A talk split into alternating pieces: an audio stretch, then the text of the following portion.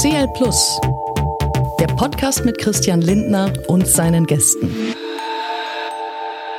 Hallo zu CL Plus, heute mit Janette zu Fürstenberg. Vielen Dank, dass Sie meiner Einladung gefolgt sind. Vielen Dank für die Einladung. Ich will ganz kurz Frau zu Fürstenberg vorstellen. Sie ich glaube, kann man das sagen, steht eigentlich persönlich für eine Veränderung unserer Wirtschaft.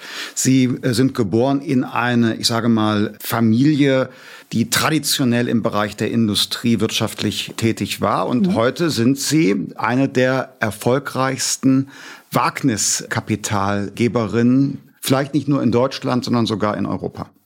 Vielen Dank. Das ist ein vollkommener Euphemismus, das das Letzte, aber ich nehme es gerne an. Also wenn ich, gar nicht so schlecht. Wenn ich so lese, was über Sie in den letzten Jahren geschrieben worden ist, über Ihre wirtschaftlichen Aktivitäten, ich glaube, das darf man sagen, dass Sie da großen Einfluss haben. Jetzt habe ich übrigens gerade automatisiert Wagniskapitalgeberin gesagt.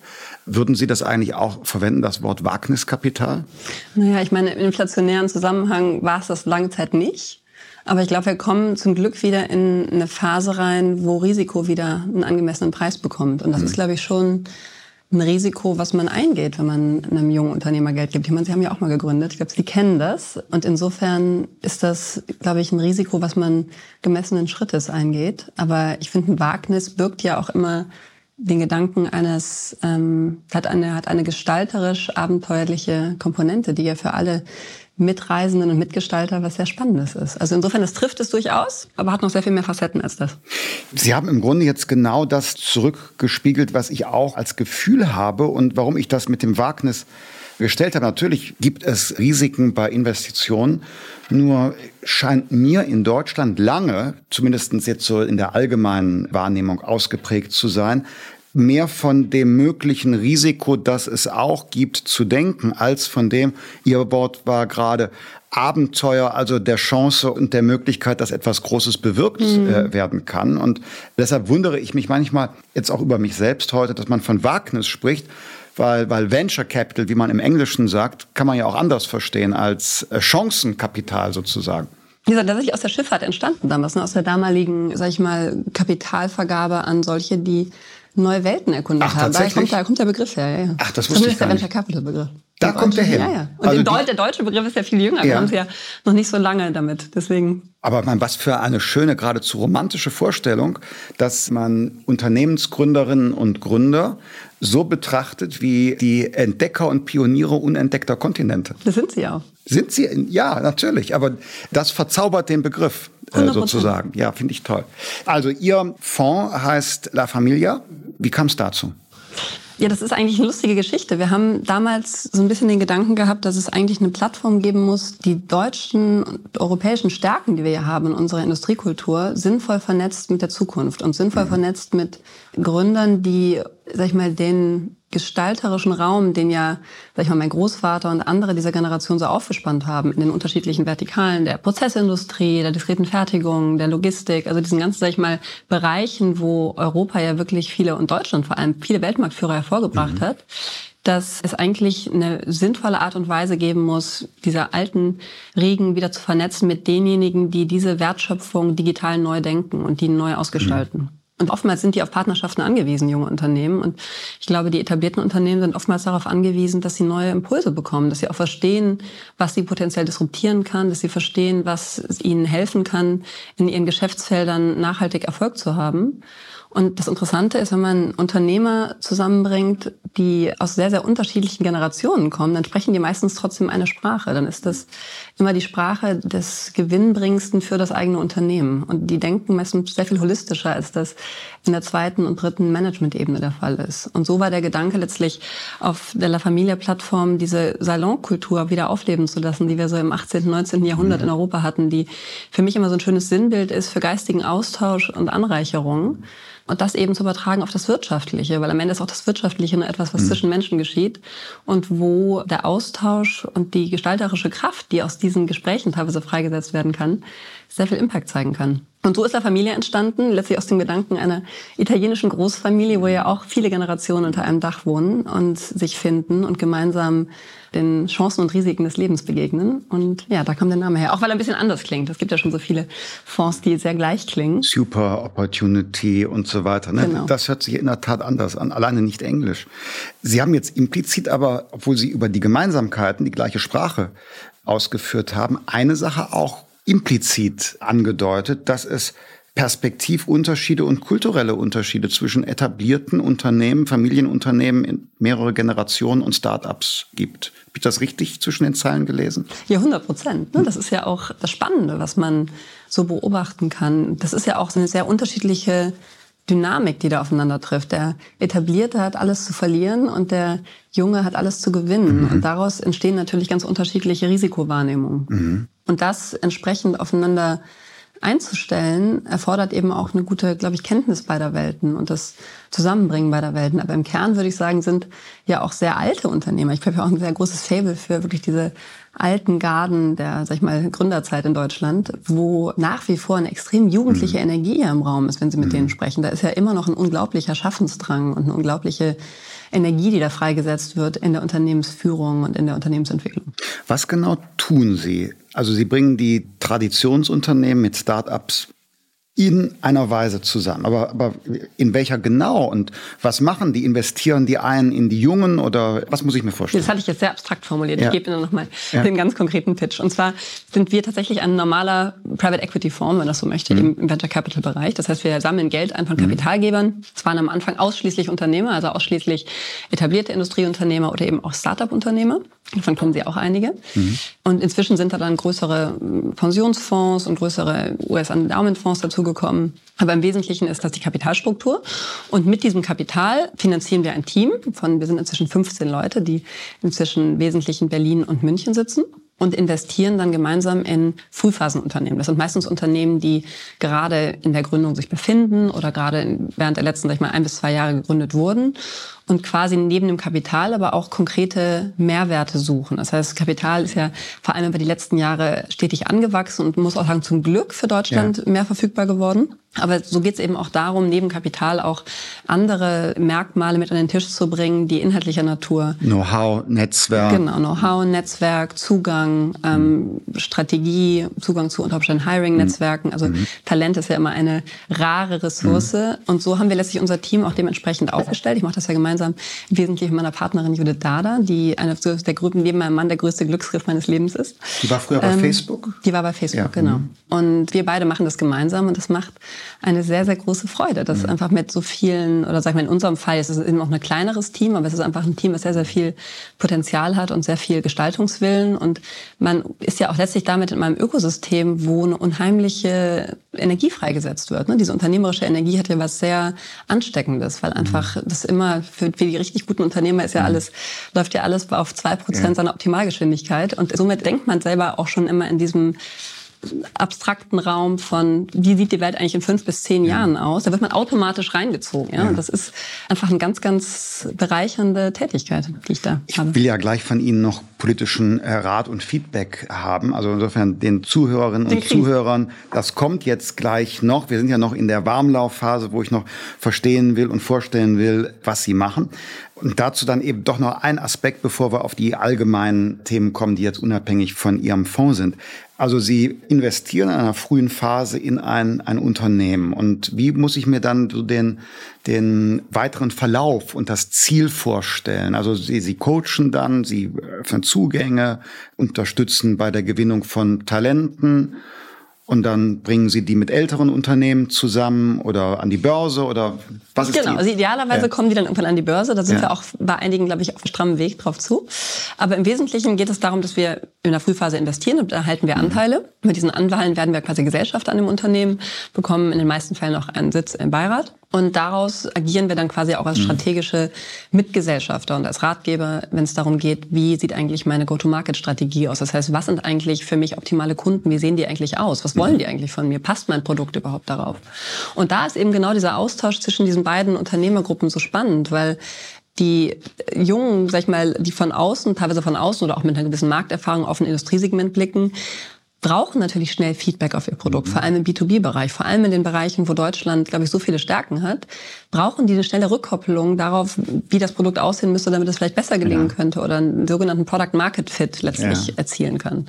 Und da einfach diese Verbindung schnell herzustellen, führt dann eben auch in die schnellere Umsatzentwicklung, führt in Partnerschaften, führt in tatsächlich auf Substanz, die dann darauf mhm. erwächst, im Sinne von Arbeitsplätzen, im Sinne von eben nicht nur der berühmten Blase, wie sie so oft beschrieben mhm. wird, sondern eben tatsächlich auch in etwas, was für Deutschland, glaube ich, eine sehr, sehr große Zukunft bereithält mhm. und wo es sich lohnt, auch gerade in dieser Frühphase, wo viele dieser jungen Unternehmer eben noch niemand sind. Ja, das ja. sind dann oftmals Leute, die extrem viel Talent haben, aber das Talent muss halt auch jemand sehen und das Talent mhm. muss jemand eben auch amplifizieren können.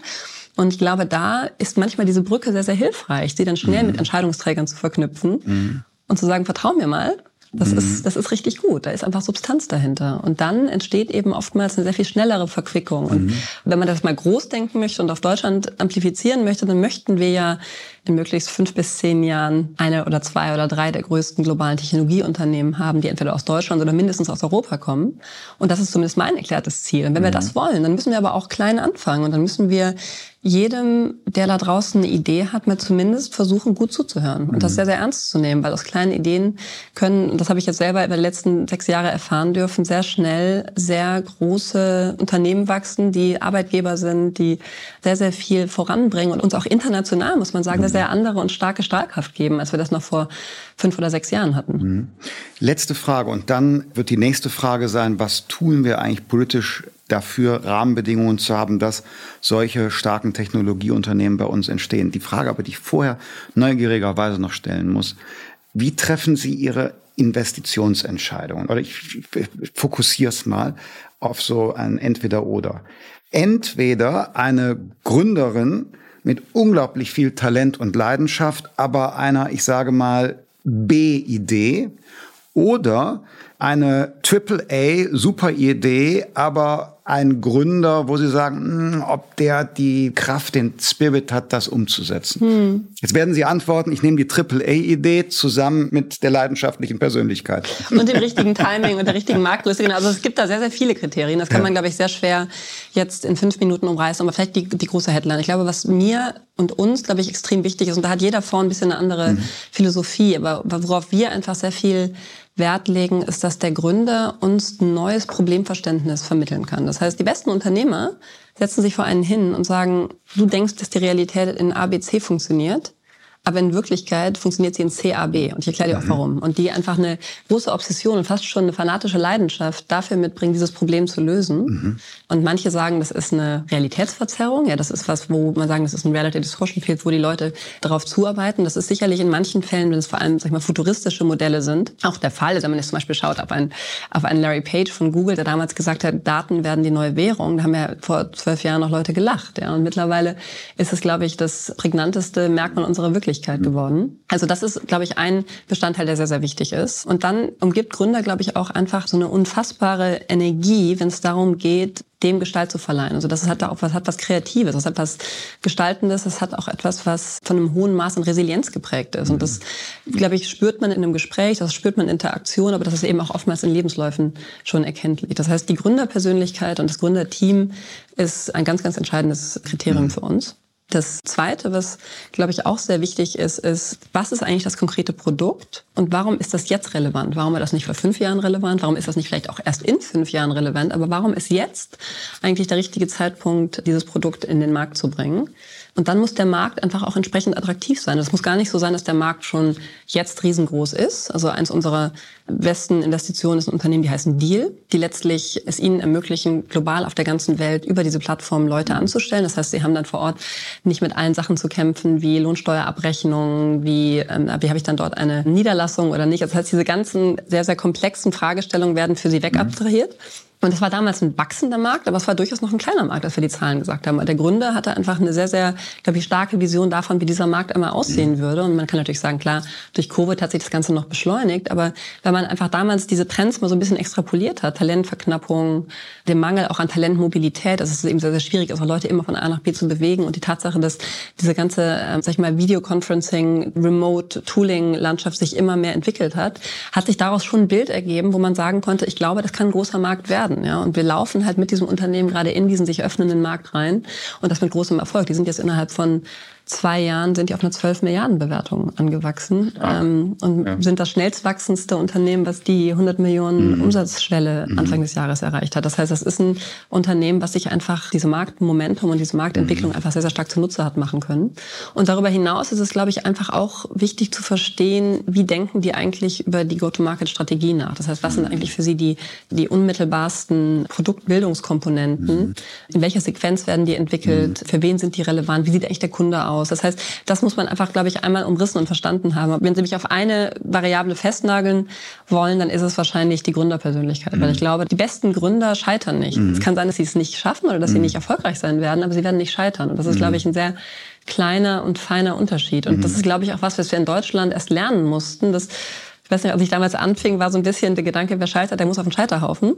Und inzwischen, glaube ich, kommt so mehr und mehr auch das Bewusstsein, dass es okay ist, wenn eine Sache nicht gelingt. Ja, aber das Gelingen kann sich eben dann beim nächsten Mal fortsetzen. Und insofern, glaube ich, investiert man immer in Menschen, die, mhm. die da auch immer wieder auf kreative Ideen kommen müssen. Weil es gibt diese schöne Grafik von Scott Belsky, das ist der Gründer von Behance und jetzige CPO von Adobe.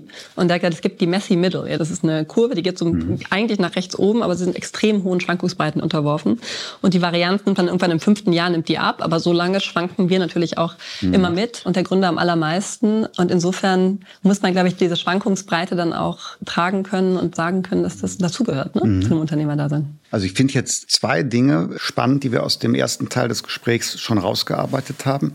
Äh, zum einen, dass die einzelne Persönlichkeit einen Unterschied macht. Das ist natürlich für den Vorsitzenden einer liberalen Partei, die den und die Einzelne immer stärken will und ihr oder ihm etwas zutraut, eine positive mhm. Botschaft.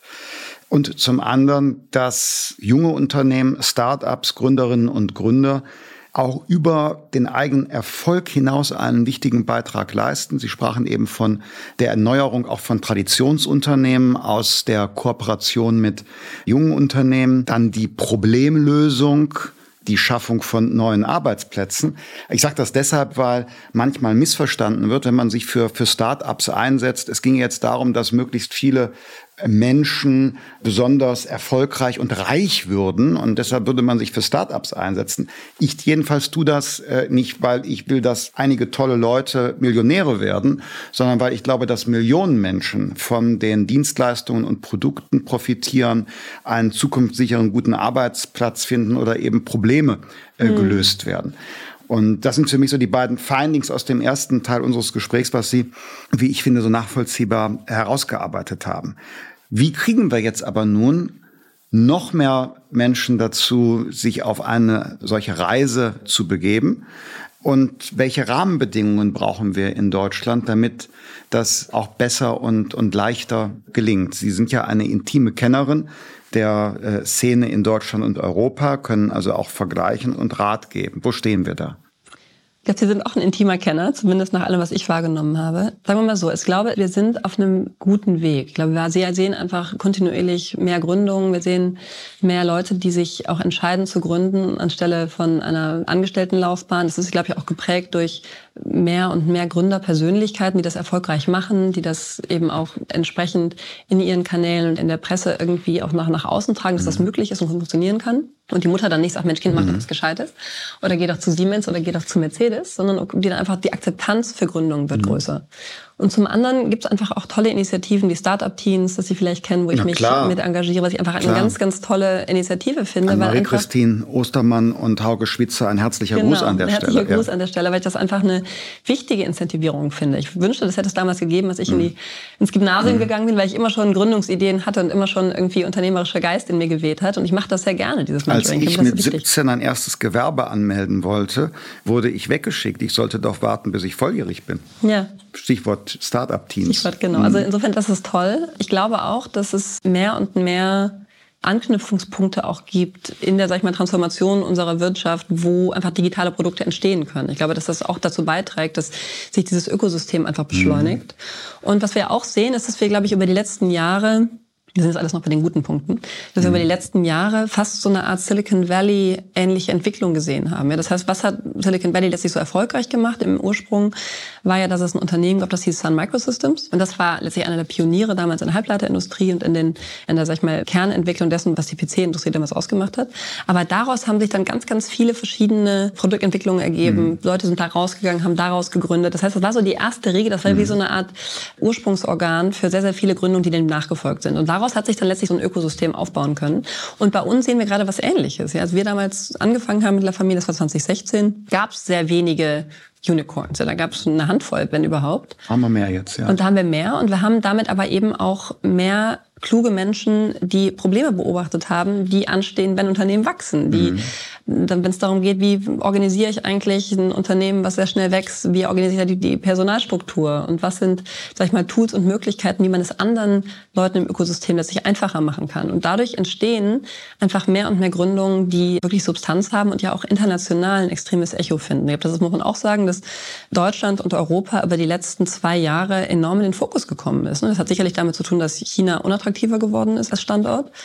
Aber als ich damals anfing und nach Amerika ging, haben alle gesagt, das ist ja super, mach das. Und in Deutschland haben alle gesagt, um Gottes Willen. Mhm. Venture Capital hat ja noch nie Geld verdient und es ist ja, zeig mir doch mal die Exits und sag doch mal, wo das, wo das Geld und zeig mir mal die Börsengänge und so. Also da gab es sehr viel Skepsis. Mittlerweile ist es so, dass die amerikanischen Investoren in diese ganzen Topfonds nach Europa gucken und sagen, Moment mal, also hier sehe ich jetzt Sequoia geht nach London, General Catalyst geht nach London, Founders Fund, alle ziehen hier rüber und pilgern hier hin, machen hier Büros auf. Da gibt es doch scheinbar irgendwas, was wirklich interessant ist und was wirklich ernst zu nehmen ist. Und ich glaube, an dem Punkt sind wir. Und es hat sicherlich damit zu tun, dass wir in Deutschland einfach richtige Impulse gesetzt haben. Aber ich finde zum Beispiel auch, was in Frankreich passiert ist, auf Initiative von dem Xavier Nel, den Sie vielleicht kennen, der ja damals mit, der mit Kima, also einem Frühphasenfonds, wo sie einfach sehr, sehr viele kleine Checks geschrieben haben in junge Unternehmen mit der École 42, also mit dieser Coding-Schule, die er da ins Leben gerufen hat also mit Station F, das ist so ein großer, so ähnlich wie die Factory hier in Berlin, so ein großer Coworking Space. Das waren alles, sag ich mal, so ökosystembildende Faktoren, die dazu geführt haben, dass Frankreich und Paris einfach extrem stark geworden ist, auch in der internationalen Wahrnehmung. Und ich glaube, all das sind sehr, sehr positive Entwicklungen, die es wirklich zu bemerken gilt und die einfach auch Spaß machen, das so zu sehen. Und auch, dass die Industrie, die etablierte Industrie und das Startup-Ökosystem näher zusammengerutscht sind. Ich weiß noch, damals vor fünf, sechs Jahren war da immer noch so eine inhärente Skepsis. Ja, da wusste man eigentlich nicht so genau, wie man sich begegnen soll und die ganzen, vor allem die B2B-Unternehmen haben gesagt, na ja, also Uber und so, Facebook ist alles schön und gut, was hat das mit mir zu tun? Das, mhm. Wieso ist das für mein Kerngeschäft relevant? Ja. Und ich glaube, die Frage stellt sich inzwischen keiner mehr. Ist nicht mal eine Frage des, ist es so, sondern eher, mhm. wie, wie gehen wir damit um? Ich glaube, da gibt es noch gewisse Optimierungsbedürfnisse, aber grundsätzlich steht es mal gut da. Ich glaube, wo wir nachbessern müssen, ist tatsächlich das ganze Thema digitaler Binnenmarkt in Europa. Das kann einfach mhm. nicht sein, dass wir da nach wie vor so hinterherhinken. Ich glaube, dass wir ein Riesenthema haben in Deutschland, das sage ich jetzt auch als Vorstandsmitglied im Bundesverband Deutscher Startups, dass wir einfach dieses ganze Thema ESOP dringend regeln müssen. Ja? Dringend, dringend. Sie haben das auf dem Radar, Sie lachen ich glaub, schon. Das, ja, weil ich glaube, das sollten Sie kurz erklären was das ist. Genau, also ESOP ist Es geht um Sie sagen, nee, Sie sagen mit, nein, Mitarbeiterkapitalbeteiligung, sagen Sie. Genau, ich, will, ich will jetzt mal Ihre Definition hören, das ist doch viel besser. Meine Definition ist, es ist eine Mitarbeiterkapitalbeteiligung. Man bindet natürlich Talente an ein Unternehmen, wenn man sie zu Mitunternehmerinnen und Unternehmern äh, macht und wenn der zukünftige Erfolg sich auch für Menschen auszahlt. Mhm. Und zugleich schont es natürlich die Kapitalbasis eines jungen Unternehmens, wenn es auch eben in äh, Aktienoptionen und in Kapitalbeteiligung bezahlen kann. Mhm. Das ist nett gesagt, ist aber rein technisch nicht so leicht umzusetzen. Daran arbeite ich gerade. Jetzt haben Sie die Frage zurückgespielt und ich muss mir in die Karten schauen lassen. Das Problem ist nämlich, um es ganz kurz für alle, die zuhören und sehen, zu erklären, dass wenn man eine Kapitalbeteiligung an einen Mitarbeiter gibt, wie wird das besteuert? Also wenn ihr ein Gehalt habt, zahlt ihr ja Lohn- oder Einkommenssteuer. Wie behandelt man steuerlich, dass jemand eine Beteiligung an einem Unternehmen bekommt? Also ein, man sagt, trockenes Einkommen, weil es eben nicht als Cash liquide fließt. Und da und bei einigen anderen Details ist viel zu tun und zu arbeiten, dass wir da eine gute steuerrechtliche Lösung haben. Und ich habe da zwei Dinge zusammenzubringen. Zum einen meine Überzeugung, dass wir das Ökosystem für Startups verbessern müssen. Und zum anderen bin ich natürlich der oberste Vermögensverwalter der Bundesrepublik Deutschland und muss die Interessen der Steuerzahlerinnen und Steuerzahler vertreten. die nicht so ein Dumping oder einen Discount für eine bestimmte Branche tolerieren würden. Und äh, äh, da Aber wird wir mir wollen ja nichts geschenkt. Ne? Also ich das, weiß. Ist, das ist, glaube ich, schon mal, glaube ich, das Erste, was wichtig ist. Und ich glaube, dass sie sich einen wirklichen Meilenstein mitschaffen können, wenn sie es schaffen, das Problem zu lösen.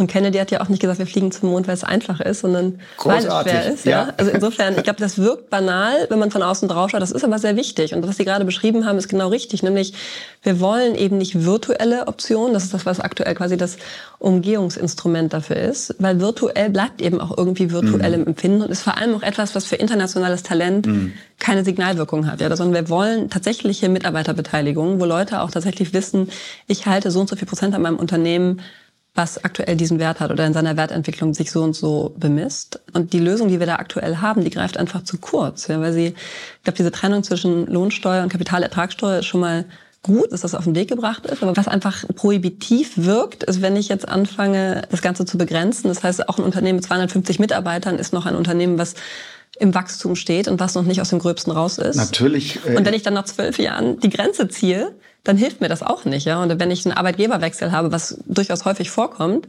dann habe ich sofort ein Dry-Income-Problem. Das heißt, das, was da bis jetzt auf den Weg gebracht wurde, das findet einfach keine Anwendung. Und das ist schade, weil das ist irgendwie in die richtige Richtung gezielt, aber trotzdem vorbei.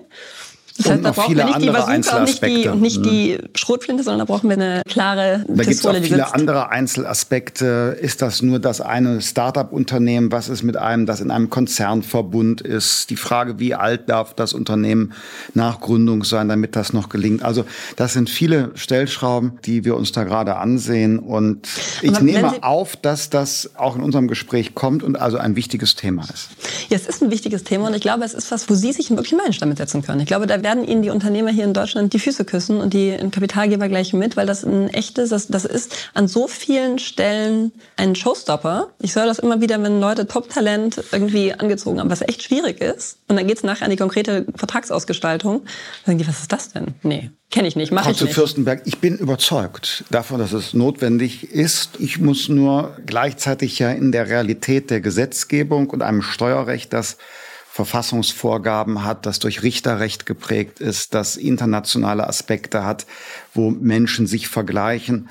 Da muss ich jetzt den politischen Willen, und da haben wir denselben, den muss ich jetzt technisch, handwerklich sauber in ein Gesetz übertragen. Und ich hoffe, wenn ich das dann vorlege als Entwurf, bekomme ich gute Noten von allen. Also, wir sprachen über digitalen Binnenmarkt in Europa, Mitarbeiterkapitalbeteiligung.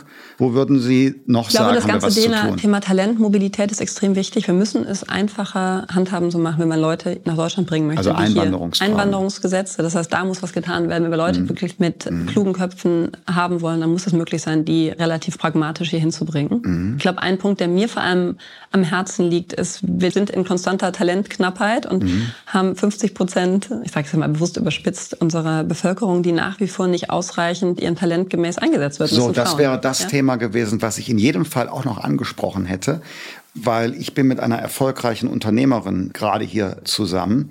Sie wollen vermutlich, wenn Sie sagen 50 Prozent, auf dasselbe hinaus, nämlich die Frage, warum ist der oft ja qualifiziertere Teil der Gesellschaft, das sind Frauen, bessere Abitur, Durchschnittsnoten, bessere Ausbildungs- und Studienabschlüsse.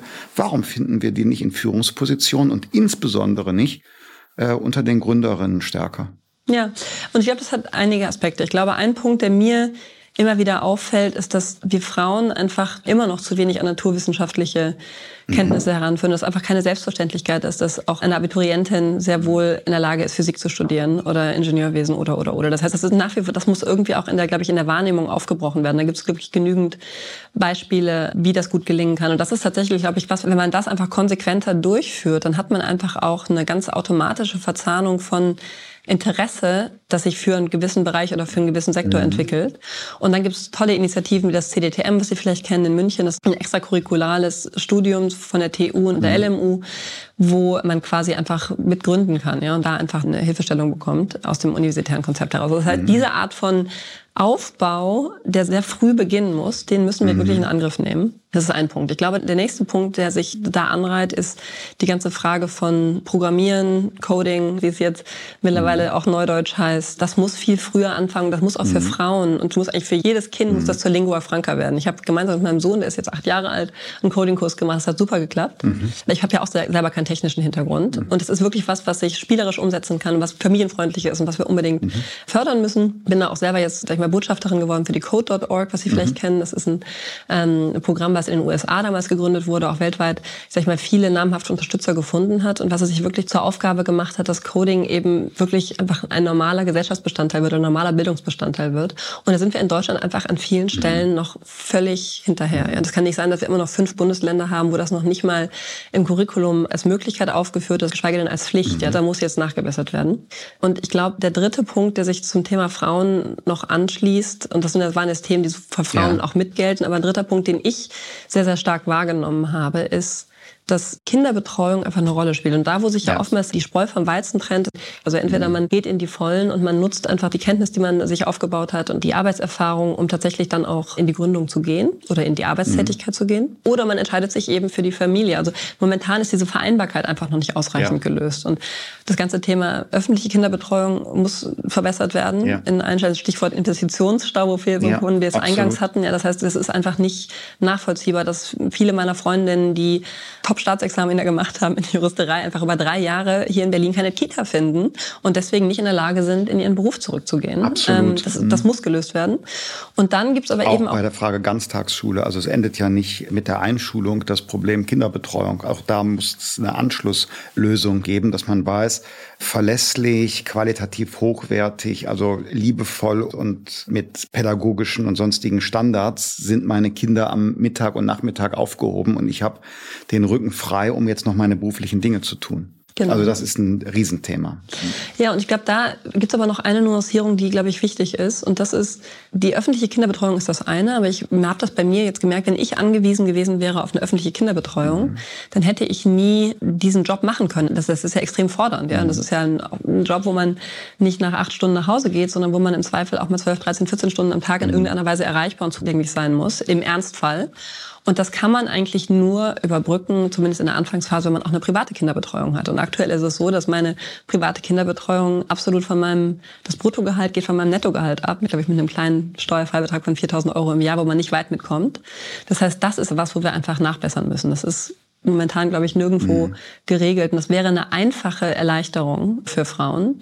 Und es gibt auch tolle Initiativen. Ich weiß nicht, ob Sie Hey Nanny LL, ja, LN mal gehört das haben. Das ist ein nicht. Unternehmen, die letztlich Nanny-Betreuung organisieren und das eben auch an Unternehmen verkaufen. Ja, das heißt, mhm. viele Startups nutzen das inzwischen, dass die sagen, mir ist die Arbeitszeit meiner Mitarbeiter so wichtig, dass im Zweifel wir diese Agentur mitfinanzieren, die eben auch stündliche Betreuung organisiert. Und ich glaube, das ist was, wo Frauen einfach viele Hürden genommen würden und man da einfach sehr viel gelassener auch in so eine mhm. Entscheidung und so eine Abwägung reingehen zu können. Ich glaube, mhm. was viele Frauen oftmals sagen, ist, dass sie sich das nicht trauen, dass sie im Grunde genommen sich das angucken und sagen, ich habe die große Verantwortung, der Haushalt liegt bei mir, die Kinder liegen bei mir.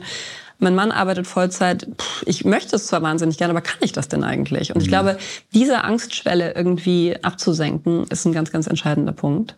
Und ein Aspekt, den man, glaube ich, auch nicht unterschätzen darf, ist, ich habe einen Mann, der mich 100 Prozent unterstützt und der auch kein Problem damit hat, sich in die Öffentlichkeit zu stellen und zu sagen, ja, wir haben vier Kinder und meine Frau ist diejenige, die sag ich mal, eher in der operativen Arbeitswelt verankert ist, als ich das bin. Der ist, sag ich mal, der, sich im Unternehmen eher, sag ich mal, auf der Chairman-Ebene oder auf der Beiratsebene, hat dadurch mehr verfügbare Zeit und kann auch diese Vaterrolle, glaube ich, in seinen Präsenzpflichten anders wahrnehmen. Aber das ist, glaube ich, auch für viele Männer immer noch eine, da ist auch eine gewisse gesellschaftliche Akzeptanz mit verbunden, die, glaube ich, erst auch wachsen muss und die wichtig ist, dass sie wächst, ja, damit wir einfach die vielen tollen Frauen, die wir haben, in ihrem ganzen Potenzial an den Start bringen, weil sonst wird es mhm. uns in Deutschland und in Europa Europa nicht so gut gehen. Zwei Anmerkungen und dann eine weitergehende Frage. Also zu dem Punkt Bildung, da war Ihr Aspekt Naturwissenschaften, Coden, absolute Zustimmung. Ich würde nur einen Aspekt hinzufügen.